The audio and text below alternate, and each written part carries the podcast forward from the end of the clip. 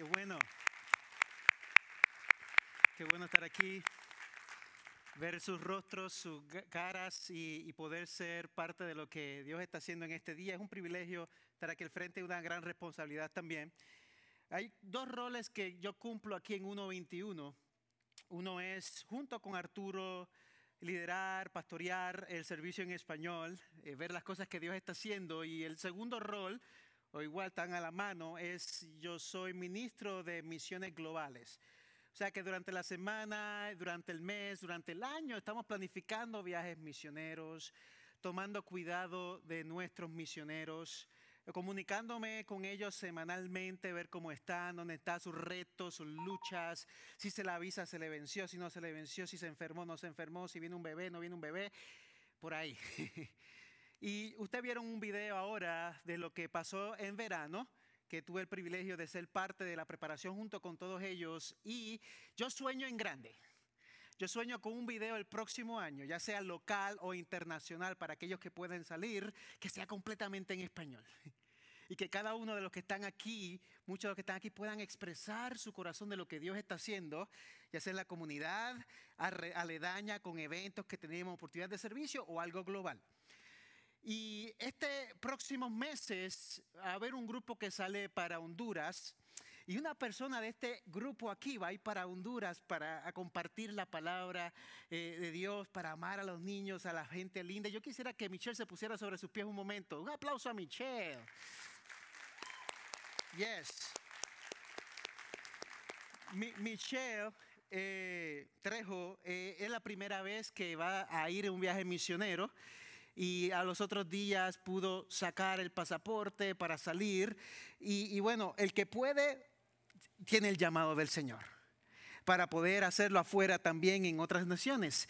Y ella yo pido oración porque Dios provea por protección, pero una, una de las cosas que queremos hacer como iglesia es que también podamos apoyarle financieramente. Si Dios pone en su corazón darle una ofrenda para ella levantar sus fondos, por favor, deje que Dios lo use de, esa manera, ya sea hoy, en las próximas semanas, ella está levantando fondos y yo creo que Dios es capaz de hacerlo. En octubre hay un grupito, salimos para Brasil, Bolivia por unos 5 o 6 días. Eh, yo voy a estar compartiendo, conociendo lo que está pasando en Bolivia porque queremos entrar en Centro y Suramérica. Y vamos a estar con misión de justicia internacional, eh, ING, IGM, IGM International Justice Mission, y vamos a estar verificando si allí vamos como iglesia a levantar una oficina para que ellos se dedican a, a salvar niños que están oprimidos en las calles, abusos y también mujeres que están abusadas y vamos a entrarnos en ese camino. Ya estamos entrando también a Colombia eh, para el próximo año en abril y también Guadalajara tenemos conversación. Así que Dios está haciendo algo lindo, ¿no? Dios, Dios está moviéndose y si Dios lo llama a servir en la comunidad como todos nos llama, háganlo también, porque es parte del corazón de Dios para todos nosotros, que podamos ser misiones locales o internacionales, bendecir a las naciones de la tierra. ¿Cuántos están listos para recibir la palabra de Dios? Qué gran responsabilidad tengo yo hoy, espero que, que fluya y que el Espíritu Santo hable a cada corazón. La vida está llena de transiciones. Nos guste o no nos guste. Hay gente que le gustan las transiciones y las celebran y hay personas que las sufren porque les gusta quedarse donde están, en el lugar donde están. Pero la realidad es que las transiciones son muy importantes en la vida y te guste o no, van a pasar. No, nos pasa. Algunos experimentamos lo que es un bebé recién nacido que cambia la dinámica del hogar, es una transición. Otro de la niñez a la adolescencia y muchos de los que están aquí que tienen niños hacia la adolescencia ha marcado por cambios físicos, eh, emocionales. Eh, las cosas se ven diferentes en la casa y me tocará pronto también. Otro cuando los niños pasan de la escuela primaria a la secundaria, que mm, las luchas, las presiones, los cambios, me gusta ahora esto, no me gusta esto. La, transición a la adultez con responsabilidad de decisiones. Hay veces que uno como niño dice, yo quiero algún día ser adulto. Cuando llega adulto, yo quisiera ser niño otra vez para no pagar biles. para, para olvidarme de estas responsabilidades que, que, a veces no aprovechamos en la niñez, que lo muchas veces hacemos es jugar y disfrutar de la vida sin tantas presiones. Una transición es cuando una persona se casa también, cuando forma una familia, que todo va cambiando, las presiones cambian. Cuando ingresas al mundo laboral, avanza una carrera nueva y dice, aquí hay otra transición, a algunos les gusta y a otros les cuesta. Cuando los hijos se mudan de casa y se queda el nido vacío, algunos padres dicen, yes, comenzaron las vacaciones. Otros padres dicen, ay, me duele. Me hace falta los gritos, me hace falta los ruidos. A veces eso pasa eh, eh, en las casas y también algunos experimentan lo que es el retiro laboral que ya dice, ya pasé toda una vida trabajando, 30 años y me retiré, ahora quiero hacer otras cosas. Y hay gente que se deprime por eso, a pesar que algunos de nosotros soñaría ese día donde diga, ya no tengo que trabajar 10, 12, 14 horas al día, lo único es tranquilo, hacer otras cosas. Hay otros que experimentan el divorcio. Es una gran transición, duele el corazón muchas veces. Eh, a medida que envejecemos enfrentamos cambios físicos y sociales eh, y yo siento los 41, aunque el que tiene 50, 60 dice todavía está jovencito, ¿no? Pero usted lo siente, otras cosas van cambiando. Pero las preguntas que han vuelto loco a muchos padres que han visto rebeliones eh, aún en nuestros adolescentes, que surgen en algún momento durante cualquier transición, son estas. Esto sucede en todas las transiciones. ¿Por qué las cosas tienen que cambiar? ¿Por qué Dios permite que todo esto suceda? ¿Eh? Una transición. ¿Por, qué está en silencio cuando necesito respuestas? ¿Dónde está Dios en todo esto? ¿O hacia dónde se dirige todo esto? No tengo ni la mínima idea hacia dónde me dirijo en este cambio. Y, y déjame decirte, al menos 95% de los que están aquí sabe lo que es una transición de tu país a Estados Unidos y de sus luchas de poner un nuevo fundamento de todo lo que se experimenta en el sueño americano, donde quizás mucha gente en Centro y Suramérica que nos miran dirá, ah, es que todo es color de rosa, ya no, mira, aquí hay depresión, aquí hay luchas, aquí hay lloro, aquí hay de todo. Las transiciones duelen muchas veces. Las transiciones que experimentamos a lo largo de nuestra vida, cada una tiene sus desafíos y también tiene sus oportunidades. Tienen la oportunidad y cada transición comienza con un final. Dejemos dejar atrás lo viejo antes de poder abrazar lo nuevo. Hay que dejar algo que no queremos dejar para abrazar algo nuevo. Yo no soy fan de las películas románticas, si le pregunta a Marisol, aunque cuando veo películas románticas eh, se siente bien, porque eh, eh, lo miraba, qué linda la tuvo la película, ¿verdad? me gustan las de acción, me gustan muchas películas, pero he visto últimamente varias películas románticas y las he disfrutado. Y una de ellas se llama en inglés The Age of Adeline, eh, la edad de Adeline. Te invito a verla si pudieras verla en algún momento, sobre una mujer que se llama Adeline. Y después de un accidente que ella tiene en un auto, un accidente misterioso, cuando era joven, ella deja de envejecer. Cuando yo veía la película inicialmente, yo dije, quizás si yo dejo de envejecer algún día, será excelente. Yo, eso sería un gran regalo de Dios, no envejecer. Pero esto significó que, que era no envejecer mientras todos los demás cambiaban a su alrededor y envejecían. Y se complementaron y se vieron varias dinámicas en la película. Delin tuvo que vivir muchas transiciones en su vida. Cuando su identidad estuvo descubierta, ella no envejece, algo tiene, se tuvo que mudar a otros lugares para que no fuera perseguida. Llegó a vivir en Europa, pasó la Primera Guerra Mundial, la Segunda Guerra Mundial. Esto sucedió desde el año 1930 hasta el 2000 todo el transcurso de la película y no te preocupes que no te voy a decir el final. Pero la película muestra algo bien interesante, es como si vivieras muchas vidas en una sola, transiciones tras transiciones. Ella vio que la moda cambiaba. E, ella veía que la tecnología cambiaba. Ella veía que la gente cambiaba. Muchas vidas cambiaban. Vivía en California, al norte de California, donde está el Golden Bridge, el puente este grande, y, vio desde que estaba construyendo ese, ese puente hasta el día de hoy. Y la película muestra lo complicado que puede ser enfrentar cambios, transiciones, especialmente cuando esas transiciones involucran abrirse emocionalmente a otras personas. Ella tiene una hija y su hija va envejeciendo mientras ella se mantiene joven. Y tú dices, ay, qué lindo, sería bueno que me pase. No, porque ella tuvo que ver su proceso de vida y ver su vejez y saber que ya pronto no estaría con ella. Eran transiciones. Y, a lo largo de su vida, Adeline experimenta la soledad, el dolor de ver seres queridos que, llegan y se van. Noviazgos que dice, el inicio, me quiero casar, pero sé que tú vas a envejecer y morir y yo me quedo, ¿qué? Joven. A la larga, eso deprime también. Porque vive más transiciones en la vida de lo que cualquier otra persona puede experimentar, aun cuando su dolor de transiciones se vive de manera palpable, manera real, envejecer y morir.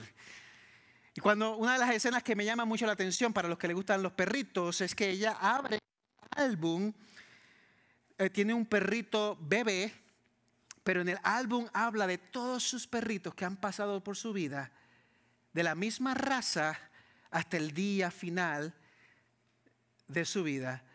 Todos los corazones rotos, todas las luchas. Eso pasa muchas veces con las transiciones. Ahora, sígueme que quiero llevarte a donde Dios nos está llevando hoy. Cuando estamos listos para seguir adelante, a veces Dios dice espera. Cuando estamos listos para llegar a la tierra prometida, ya, ya punto. Dios dice a veces, espera, hay algunas cosas que debemos resolver antes de seguir adelante. Hay algo que tenemos que trabajar. Y yo le llamo esto superar bien las transiciones. Todos aquí hemos tenido alguna transición en la vida y lo hemos experimentado y nos ha ayudado, algunos las hemos sufrido. Pasando por transiciones se trata de que Dios tenga el derecho de ser Dios. Las transiciones muchas veces son complicadas porque a nosotros nos gusta tener el control. Nos gusta tener claridad del camino y entender el marco completo. Pero déjame decirte algo, Dios cuando está en control las transiciones siempre son para bien. Siempre son para tu bien y para mi bien, no importa la edad que tú tengas aquí hoy. Las transiciones forjan una nueva confianza. Sin transiciones caeríamos en una languidez de lo mismo y lo mismo y dejaríamos de crecer.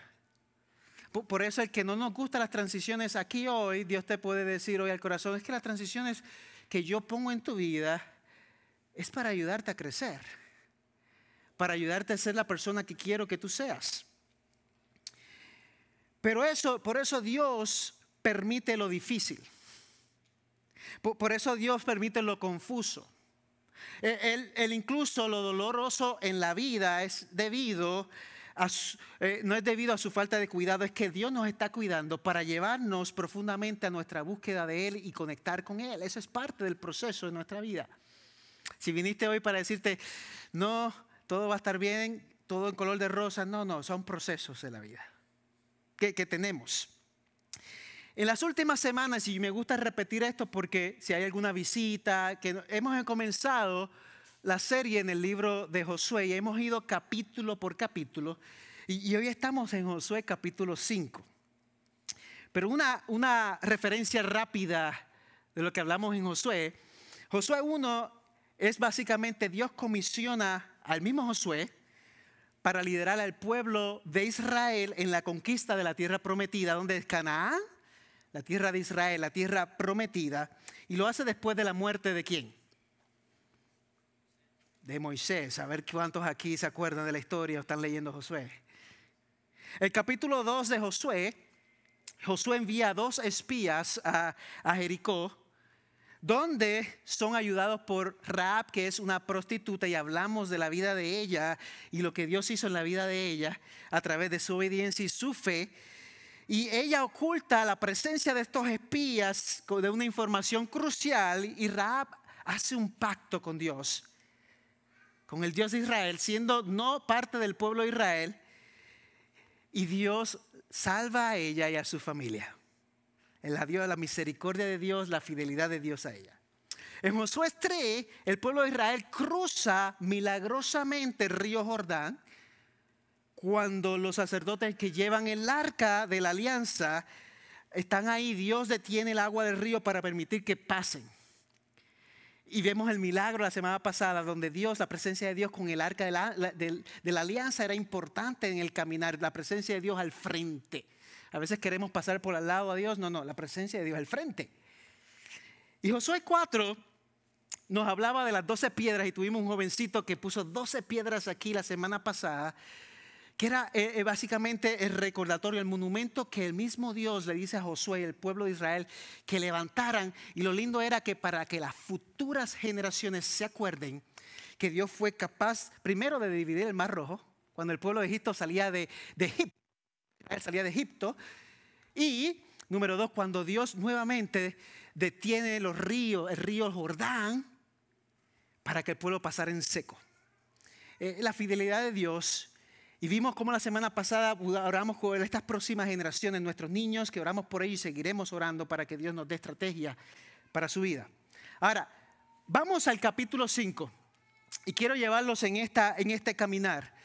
El primer punto que quiero llevar es este. Dios, todo confianza, tenga confianza en que Dios tiene el control. A algunos les gustaría escuchar esto hoy.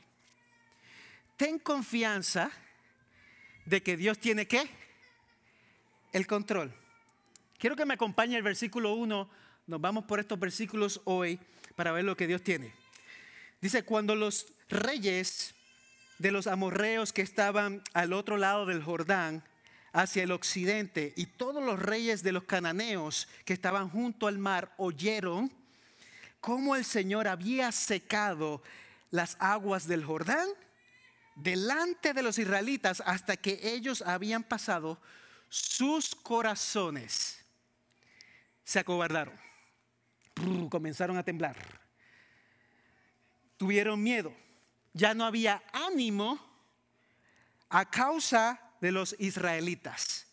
Esto me llama mucho la atención cuando nuestros enemigos carnales o espirituales ven que confiamos en Dios y estamos dispuestos a dar un paso de fe y obediente, las cosas cambian entre ellos. Hay veces que queremos luchar con nuestras propias fuerzas. El pueblo de Israel aquí entendió, no, no, no es con mis propias fuerzas. Dios abría camino y la gente se daba cuenta. Incluso cuando parece una locura, los enemigos pierden la confianza en ellos mismos cuando Dios va al frente. Y, el pueblo aquí entendía esto. Nosotros tendemos a olvidar o podemos olvidar que eso es realidad, pero nuestros enemigos espirituales siempre que recuerdan que vivimos para un Dios vivo, que un Dios que dice la palabra, si Dios está con nosotros, ¿quién? ¿Quién contra nosotros? Tienen que temblar. El pueblo de Israel tiene un Dios vivo y yo digo que hoy mismo Puede haber enemigos como Irán o otros enemigos alrededor que dicen queremos destruir a Israel. Cuando Dios se levanta, el pueblo tiembla. Los enemigos tienen que temblar. Nosotros, cuando decidimos al Señor, temblamos. Pero ¿qué pasa?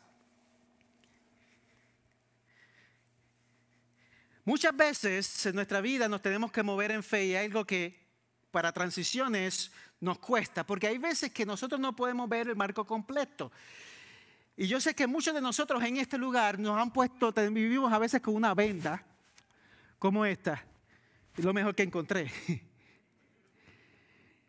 que no puede ver nada, pero que Dios sí lo ve. Y Dios te dice, da un paso adelante, y tú dices, no, no sé, será. ¿Será que debo? ¿Qué usted dice? ¿Lo debo hacer? Pero Dios te dice, da, un paso adelante. Y usted y yo tenemos una decisión que tomar. O lo doy o no lo doy. O lo doy aun cuando no puedo ver el marco completo, porque muchas veces esas son las transiciones, que Dios te dice, tú me amas. Sí, Señor, te amo. ¿Estás dispuesto a obedecerme? Sí, Señor. Aquí estoy, envíame a mí. Ok, da un paso adelante. Ay, Señor, no, no veo que esto tiene una oportunidad de poner el pie. Y nos echamos qué? Hacia atrás. Aquel pueblo de Israel me enseña que era importante dar pasos de fe, aun cuando no mirábamos el marco completo. Aun cuando no entiendo todo el marco. Y lo he visto en mi vida en muchas ocasiones cuando he transicionado de una área a otra y te dices, Señor, ¿por qué? Yo he peleado con Dios. ¿Por qué? Y ahorita voy a decir un detalle, el por qué lo hice y cómo lo hice y cuándo lo hice. Pero muchas veces caminamos de esa manera y, la clave es moverse en obediencia aun cuando no entendamos el marco completo. Pero en ese caminar ah, tenemos que hacer algo que el pueblo de Israel hizo. Y es renovar algunas cosas que han sido descuidadas. Si me siguen el versículo 2 dice, e, en aquel tiempo el Señor dijo a Josué, hazte un cuchillo de pedernal y vuelve a hacer la circuncisión por segunda vez a los israelitas. ¿Qué está pasando ahí? Está regresando al mandato de Dios que dio a Abraham desde Génesis capítulo 17, versículo 10, donde dice, este es mi pacto con ustedes y tu descendencia después de ti, y que ustedes guardarán, todo varón de entre ustedes será circuncidado. Está diciéndole al Señor, este es un mandato de Dios y era necesario volverlo a hacer. Eh, la circuncisión es la eliminación quirúrgica del prepucio del pene en los hombres, para el que no sabía. Y, y, cuando yo leo esto, eh, Dios tenía y tiene un propósito al hacer esto. Dios está haciendo un pacto con Abraham, le está dando instrucciones específicas sobre la circuncisión como un signo del pacto entre Dios y la descendencia de Abraham. ¿Está captando conmigo? Esta circuncisión se convierte en una parte fundamental de la identidad del pueblo de Dios, el pueblo de Israel, pueblo hebreo, y marca la relación especial entre Dios y el pueblo que otras naciones no hacían en ese tiempo. Y yo también tengo mis ideas de que Dios es un Dios de higiene y era necesario también tener higiene. Era una combinación de pacto, una combinación de relación, una combinación de Dios y de consagración. Aparentemente, dice aquí, durante los 40 años que estuvieron en el desierto, de espera en el desierto allí, ninguno de los israelitas habían sido, que habían nacido, habían sido circuncidados. Y ya están al punto de llegar a dónde? A Jericó y pisar toda la tierra prometida. Y mira lo que dice el versículo 3. Sígueme ahí porque es importante la enseñanza de hoy. Entonces Josué hizo cuchillo de pedernal y circuncidó a los israelitas en la colina de Aralot. Lo, hizo y, básicamente los cuchillos de pedernal es un instrumento hecho de, de pedernal, una roca lisa que no se desfilaba fácilmente. Imagínate no sé cuántos exactamente viene a mi mente que había en ese lugar, pero eran varios miles. Y ahí Josué, a una nueva generación, comienza a hacer eso uno a uno. Porque era en obediencia a quién? Al Señor. Y dice el versículo 4, sígueme.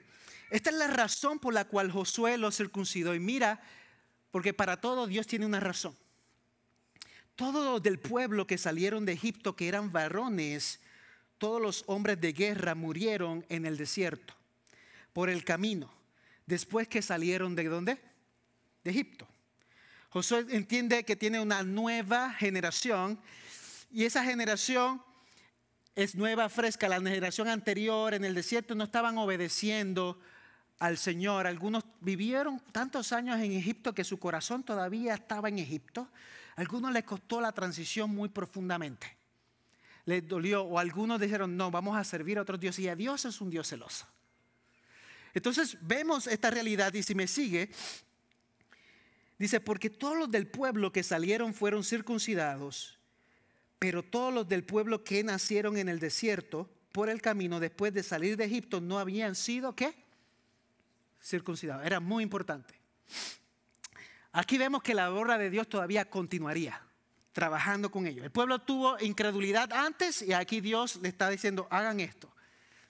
Sigue el versículo 6. Pero los israelitas anduvieron por el desierto 40 años, hasta que pereció toda la nación. Es decir, los hombres de guerra, lo voy a leer así por si tuvieran mis hijos aquí escuchando, pues puedan poner un poquito ahí de, emoción, ¿no? Toda la nación, es decir, los hombres de guerra que salieron de Egipto, porque no escucharon la voz del Señor a ellos el Señor les juró que no les permitiría ver la tierra que el Señor había jurado a sus padres que nos daría, dice. Una tierra que, que emana leche y miel. Una generación que se desvió, pero Dios siguiendo siendo fiel.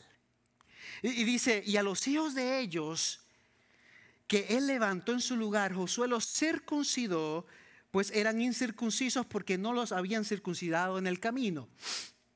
Y cuando terminaron de circuncidar a toda la nación, permanecieron en sus lugares en el campamento hasta que, que, que sanaron. Mira los principios que yo aprendo de lo que Dios está haciendo aquí con el pueblo de Israel. La circuncisión siempre ha sido, fue un, un, poderoso acto de consagración a quién? A Dios. En él, un israelita decía, no soy como las otras naciones, me rindo. Escucho a Dios y hago lo que Él dice que debo hacer. Ellos estaban haciendo exactamente lo que Dios le estaba llamando, moviéndose en obediencia. Era dar un paso de fe adelante en obediencia al Señor, identificarse a sí mismo como uno del pueblo de Dios. Es renunciar a la carne, al mundo, era morir a uno mismo para vivir para Dios. Porque yo estoy seguro que ese acto no es un acto fácil. Ahora quizás hay anestesia, pero en ese tiempo la anestesia no era como hoy quizás, o no existía. Así que era un momento de obediencia, de consagración al Señor. Hay una transformación, hay una transición, pero dice, para y conságrate. Conéctate conmigo. Quédense ahí todavía, no lleguen, no entren a donde quiero que entren. Todos los hombres en, edad de luchar se volvieron completamente vulnerables e incapaces de luchar durante un periodo de varios días. Lo que está haciendo el pueblo de Israel es esto, mire, el enemigo está del otro lado. Están acobardados, pero están ahí. Dios le dicen, paren, estamos en transición, conságrense se hacen vulnerables porque ¿quién pelea con esa herida? ¿Quién pelea en ese momento donde tú necesitas ser que sanado? Entonces, es un proceso de sanación. Y dice, hasta que sanaron. Y eso me llama mucho la atención. Israel no cruzó el Jordán en un lugar militarmente indeseable. Ellos estaban listos, tenían frente a su enemigo pero lo que hicieron fue confiar en el Señor en obediencia, aun cuando parecía que no tenía sentido. ¿Por qué no me lo dijiste antes? Si me hubiese sanado, lo hubiese hecho del otro lado del Jordán. Pero ¿por qué al frente de mis enemigos, cerca? Porque era necesario obedecer al Señor. Era importante. Hasta que sanamos. Ahora mire esto. Tus transiciones y mis transiciones crean incertidumbres. Tus transiciones y mis transiciones cambian la rutina. Tus transiciones, mis transiciones ajustan, se tienen que hacer ajustes emocionales. Duele muchas veces, hay lloro, hay lágrimas. Estuve en la frontera por ocho meses sirviendo o más y yo veía gente cruzando el Río Grande y se acercaban con lágrimas porque era una que transición dolorosa a ir a lo no conocible. Me van a tratar bien, me van a amar, ¿qué va a pasar? Y muchos sabemos esa realidad. Pérdida de seguridad, dificultades financieras, presión social, salud física y mental, relaciones interpersonales dolidas, ahí pérdida de identidad, desafíos logísticos. Eso pasa en las transiciones y el pueblo de Israel estaba experimentando ciertas cosas, moviéndose en obediencia. Transiciones que, como cuando hay una muerte, la dinámica familiar cambia. Ya mi papá no está, ¿cómo cuido a mi mamá? Ya mi mamá no está, ¿cómo cuido a mi papá? Gente que ha perdido niños. Son transiciones do, ¿qué? Dolorosas. Mira esto. Cuando yo estudiaba esto, venía mucho a mi mente que en el 2017 tuve una transición de donde, California a Texas. Después de pastorear cinco años a tiempo completo en California, cuando Dios me llamó al pastorado justo con mi esposa, yo pensaba que yo iba a pastorear ahí el resto de mi vida, porque yo dije, Señor, aunque tú me llamaste a Texas, yo tomé este lugar, esta iglesia, y aquí estaré hasta que tú digas. Y uno piensa, uno trabaja no para irse, uno trabaja para ver cosas pasar. Cuando Dios llama venir a Texas, ocurren muchas cosas en mi corazón, ocurren ciertos conflictos mío alrededor. Cuando yo llego a Texas me tomó al menos un año sanar mi tristeza, sanar mi coraje. Era como algo bonito porque dije, empiezo algo nuevo, fresco, venía con ganas de comenzar nuevo, pero sentí unas emociones encontradas que no había experimentado antes. Me dolía tanto. Yo me levantaba cada las mañanas para ir a trabajar al hospital de, como capellán. Yo escuchaba al menos dos canciones que si usted la quiere escuchar después se las digo, que era, yo iba llorando, mis lágrimas bajaban yo sé por qué siento esto. Que cuando tú estás en ese, en ese momento que te mueves en obediencia, hay cosas que pasan. Aquí gente ha llorado, gente ha reído en todo ese proceso, hay emociones y yo experimenté todas. Experimenté todas las emociones que uno puede experimentar en ese tiempo. Le echaba la culpa a Dios, me echaba la culpa a mí, le echaba la culpa a Marisol, le echaba la culpa a la iglesia, le echaba la culpa a todo. Y un día, después de estar un mes en Texas, vine y visité esta iglesia en inglés y me senté en la parte de atrás allá con Marisol porque estábamos tan dolidos en nuestro corazón por una transición que queríamos ver, pero había una mezcla de emociones que acá al frente ni me diga. Y nuestra adoración en ese proceso comenzó con las manos bien abajo y domingo tras domingo, poco a poco la íbamos subiendo hasta que volvimos a ser nosotros a través del tiempo. Y el primer tema que escuchamos al llegar a esta iglesia, por eso dijimos, este es nuestro lugar hasta que Dios diga, y espero que sea mucho tiempo, era una crisis de identidad, porque yo tenía una crisis de identidad. ¿Sabe dónde yo tenía mi identidad? En mi posición pastoral. ¿Sabe dónde tenía mi identidad? En lo que yo sentía que era el llamado de Dios. Y Dios me quebrantó y me dice, tu identidad es conmigo. Tú eres mi hijo, no es lo que tú hagas, es lo que tú eres. Ya sea que lideres, pastorees, no es eso lo que te hace ser quien eres. Eres quien eres porque yo te hice mi hijo. Alguien necesita escuchar eso. Es como una persona que se llama Henry Nowen, un gran filósofo, eh, sacerdote, y una persona que yo he escuchado y he leído ciertas cosas de él. Un hombre que ha viajado el mundo entero llevando conferencias, muy conocido, muchos libros, y la gente lo aplaudía, se levantaban multitudes y todo, hasta que un día, ya acostumbrado de eso, Dios le dijo, ya estás avanzando de edad, quiero que hagas una nueva transición, te vas a ir a servir a un lugar de envejecientes, ancianos y gente que no tiene ya la capacidad ni de escuchar, ni de tocar, ni moverse. Tú vas a hacer el trabajo de hacer todo lo que tiene que hacer una persona que ni te va a reconocer. Y fue una lucha interna en su vida personal llegar a un lugar donde ya no habían aplausos, donde ya no había, oh, qué bien hablaste hoy, dame tu próximo libro, porque todos estaban que no podían hablar ni escuchar. Y Dios le decía, esto es lo que te quiero hacer hoy, Porque no se trata de lo que tú hagas, es lo que tú eres y lo que yo quiero que tú hagas conmigo. ¿Está conmigo? Hagas o no hagas, tú eres en Dios y yo soy en Dios. Seguimos porque ya tenemos clase de inglés en un momento. Mira esto. Lo que nos paraliza es el temor a movernos a lo desconocido. Dios te lleva a un proceso de sanidad. Mira el versículo 9 conmigo donde dice esto. Entonces el Señor dijo a Josué, hoy he quitado de ustedes el oprobio de Egipto, por eso aquel lugar se ha llamado Gilgal hasta hoy. Aquí un acto de renovación del pacto de Dios con el pueblo de Israel una vez más. Y yo te pregunto, porque para mí, y aquí en 1.21, todo lo que leemos en el Antiguo Testamento, que es palabra de Dios, también nos lleva a Jesús. El corazón del ser humano es un corazón roto, quebrantado, en pecado, en luchas. Alguien aquí que diga, yo nunca he pecado, nunca he luchado, me da el secreto.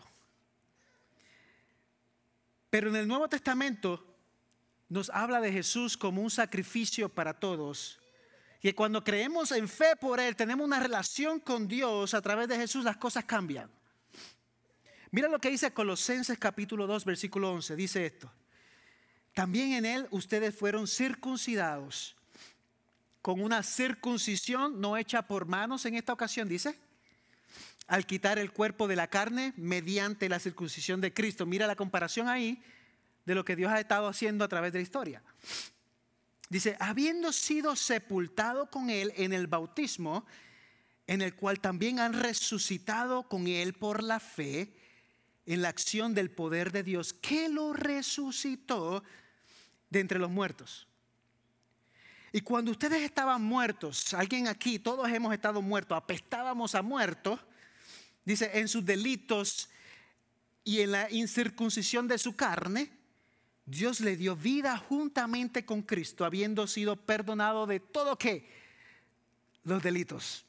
Hay gente que camina en culpabilidad el resto de su vida. No, no, no, tú viniste a Dios, viniste en arrepentimiento, eres libre eres libre. Dice, dice, habiendo cancelado la deuda, el documento de deuda que consistía en decretos contra nosotros que no eran adversos contra nosotros, que no eran adversos y lo ha quitado de medio clavándolo en la cruz. Y habiendo despojado los poderes y autoridades, hizo de ellos un espectáculo público, triunfando sobre ellos por medio de, de él. ¿Cómo te lleva una cosa, no? De un camino a otro te saca de lo propio. Dios saca de lo propio al pueblo de Israel y lo lleva llevando en obediencia hacia la tierra prometida, a la tierra de Dios. Cuando alguien me pide oración los miércoles en tiempo de oración, cuando alguien me escribe que me pide oración por sanidad, dice, mi familia está enferma. Los otros días alguien me escribió y dice, ¿puedes orar por mi papá que tiene una enfermedad eh, bastante dura, difícil, la familia está sufriendo. Yo no conozco el marco completo. ¿Sabe cuál es mi oración principal?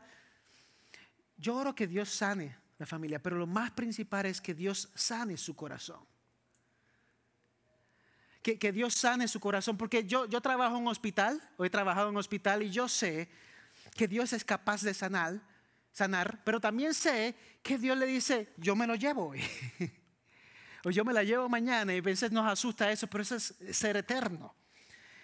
Y lo más importante en nuestra oración es, y muchas veces oro de esta manera, Señor, que este proceso sea una oportunidad para que te conozcan. Que, que este proceso sea una oportunidad para que abran su corazón. Que este proceso sea una oportunidad para que tú le hables al corazón, a la mente, al corazón, porque a fin de cuentas, ¿qué es lo más importante? ¿La sanidad física o la sanidad espiritual? la sanidad en Dios, arrepentimiento, búsqueda, encontronazo con el Señor. Mira lo que pasa con el pueblo de Israel y voy aterrizando. El pueblo de Israel celebra las cosas que Dios había hecho y te llama hoy a hacer lo mismo. Dice el versículo 10, estando los israelitas acampando en Gingal, celebraron la Pascua en la noche del día 14 del mes en los llanos de Jericó. Se sanan de la circuncisión en obediencia lo están haciendo, ahora vamos a celebrar lo que Dios está haciendo. Tan cerca del enemigo que están acobardados, pero una oportunidad de seguir haciendo lo que Dios le está llamando a hacer. Es una actitud de dependencia. Una actitud de decir, Señor, en medio de cualquier cosa yo puedo celebrar contigo. En medio de las transiciones, tú y yo podemos celebrar con el Señor. Y dice, el día después de la Pascua, versículo 11, ese mismo día comieron del producto de la tierra panes sin levadura y cereal tostado. Se estaban conmemorando la redención de Egipto, ¿se acuerdan? Que, cuando eh, está ocurriendo lo último, una de las últimas plagas, o lo último que está sucediendo, que Dios va a decir después la, dureza del faraón, que, que voy a eliminar el primogénito de cada una de las familias de esta nación, a menos que pongan, maten un cordero y pongan la sangre alrededor de las puertas como protección. Cuando pasaba la muerte, que no tocaba su casa. Y, eso es algo que se sigue celebrando y se celebró por años y ellos en medio, antes de entrar a la tierra prometida, estaban celebrando la redención de Dios, Dios en acción, Dios actuando.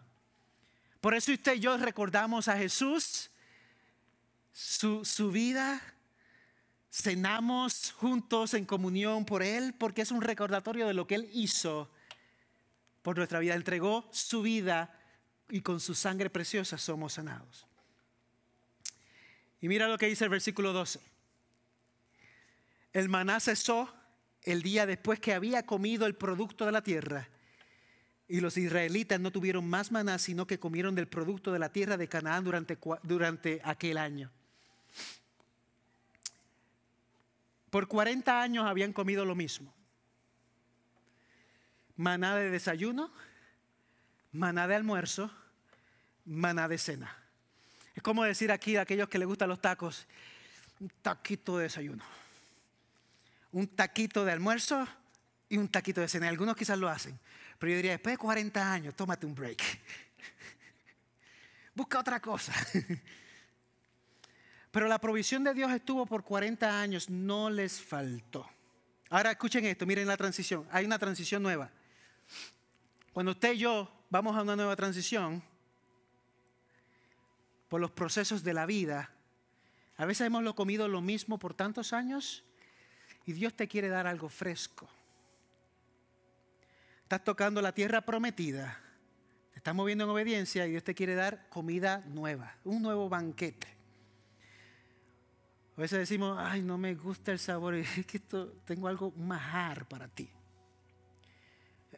Tengo un banquete para ti. Ese año que sufrí de duelo, dolor, coraje, yo lo miro para atrás y dice, gracias Señor por eso, porque yo no estuviera viviendo este banquete si no me hubiese movido en obediencia de California a Texas. Es un nuevo banquete, una nueva comida taquitos, burritos, ensaladas, este, todo. Ahora le mezclo arepas con pequeños y, y arroz moro cubano y todas las cosas que veo aquí. Dios le está dando al pueblo una nueva comida en la tierra prometida. O la abrazas o no la abrazas, o la vive o no la vive. Dios es un proveedor. Y el versículo 13 nos lleva a esto. Que cuando tú vives y experimentas tus transiciones, que te mueves en obediencia, que haces los pasos como lo hizo aquí el pueblo de Israel, es una nueva generación que cruzó a Jordán, fue circuncidado al otro lado en obediencia, se movieron. Mira lo que pasa. Confiaron y adoraron a Dios. Mira cómo lo hicieron. Y esto cuando lo leo me impacta el corazón y con esto aterrizo. Dice esto. Cuando Josué estaba ya cerca de Jericó, levantó los ojos y vio que un hombre estaba frente a él con una espada desvainada. En la mano, dice así, Josué fue hacia él, el nuevo líder. ¿Es usted de los nuestros o de nuestros enemigos? Dice, no, respondió. Más bien yo vengo ahora como capitán del ejército de Dios. Y Josué se postra en tierra, le, hace reverencia y dice, ¿qué tiene que decirle mi Señor a su Señor?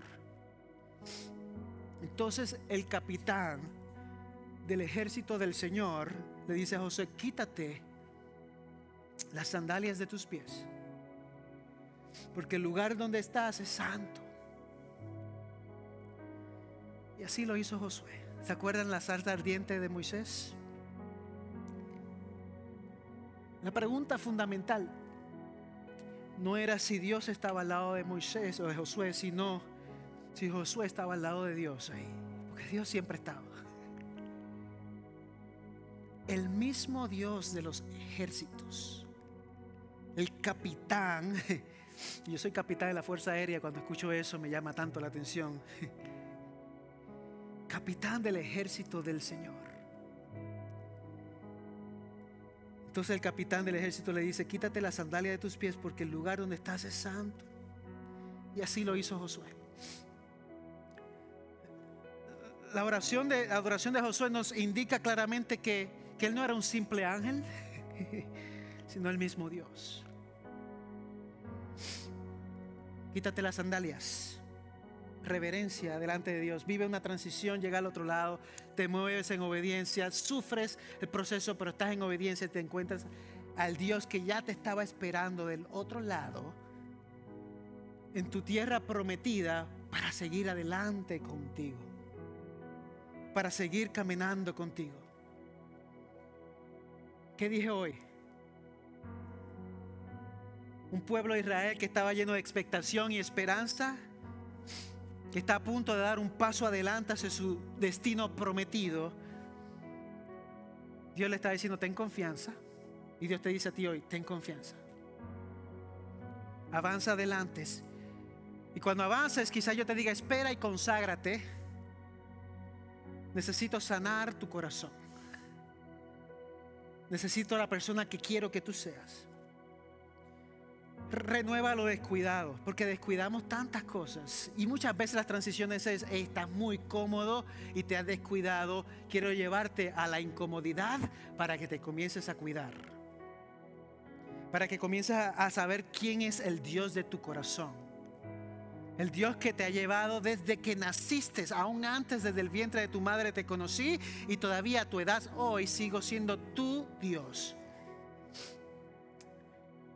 El pueblo de Israel lo llama a celebrar el pasado y te llama a Dios a no olvidar tu pasado porque tu pasado es el movimiento de Dios en tu vida. Aunque Dios se mueve en el presente, tu pasado está lleno todavía de Dios. Tu fe no olvides, pero te sigue adelante celebrando lo nuevo y celebrando lo que Dios ya hizo. Y por último, confía y adora al Padre. Confía y adora al Hijo. Confía y adora su espíritu. Adóralo como lo hizo frente al capitán. Porque te encuentras cara a cara con el con el jefe de tu ejército. Con el que camina contigo en tu propio viaje. Como yo oro con mis niños cada rato, en cada momento. Que ángeles acampen alrededor de lo que les temen y los defiende. Que ángeles acampen alrededor de tu hogar, que ángeles acampen alrededor de tu transición. Que te muevas en fe al cruzar el río, que llegue al otro lado, te consagre y que te entregues por completo. Lo podemos hacer. Lo puedes hacer. Y si hay gente aquí con transiciones, con preguntas, hoy es una buena oportunidad donde estés o aquí consagrarte y rendirte ante tu rey. Porque Él mejor que nosotros sabe lo que nos conviene. Él mejor sabe lo que te conviene, Javier. Y todos los que estamos aquí.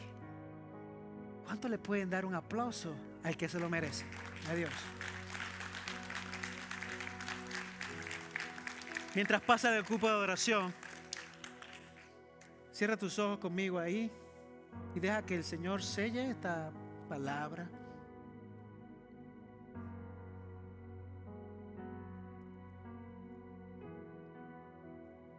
No importa tu edad, Dios está contigo. Y amo ver aquí que hay niños, jovencitos, adolescentes, jóvenes mayores, jóvenes más viejos. Señor, tú estás aquí. Señor, ayúdanos a entender que tú vas de nuestro lado y que en cada proceder, en cada camino, podemos tener total dependencia de ti. Nos consagramos delante de ti, Señor. Buscamos tu rostro, tu presencia. No nos cansamos de, de buscarte a ti, Señor. Te invito, si quieres, ponerte sobre tus pies conmigo. Y vamos a cantar esta canción juntos, en respuesta a la adoración. Pero si hay alguien aquí que necesita oración, hay alguien aquí que esté orando por un milagro, si hay alguien aquí que está pasando por una transición como las he pasado yo, la ha pasado el pueblo de Israel, y necesita que alguien le dé un abrazo, le ponga la mano, le esto juntos puede pasar. Puede alzar bien alta las manos para yo llegar o llegar a alguien cerca de ti. Porque no quiero que te vayas sin oración cuando te bendecimos, Señor. En el nombre de Jesús estaremos.